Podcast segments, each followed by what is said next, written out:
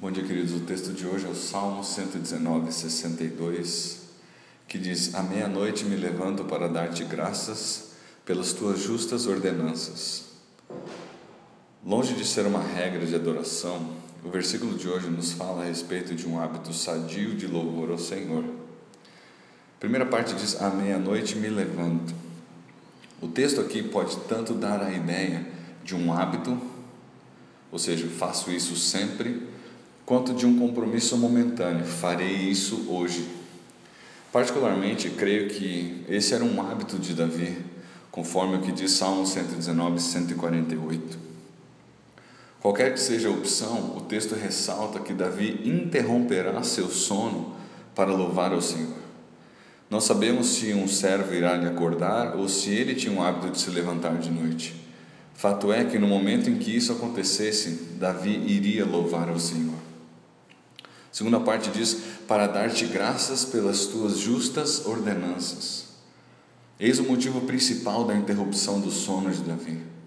O louvor do rei tem como tema a alegria pela certeza da orientação suficiente do Senhor para uma vida que faz sentido e que é permeada com a verdadeira felicidade. Não é fato que em muitos momentos a primeira coisa que vem à nossa mente quando acordamos no meio da noite são as preocupações, Coisas do tipo: o que será que o meu emprego me reserva amanhã? Ou então, teremos dinheiro para chegar ao final do mês? Ou ainda, e se meu chefe pedir para eu fazer isso ou aquilo? Estou certo de que Davi tinha preocupações também, mas ele escolhia louvar ao Senhor por ter refúgio nele e orientação de acordo com a sua palavra.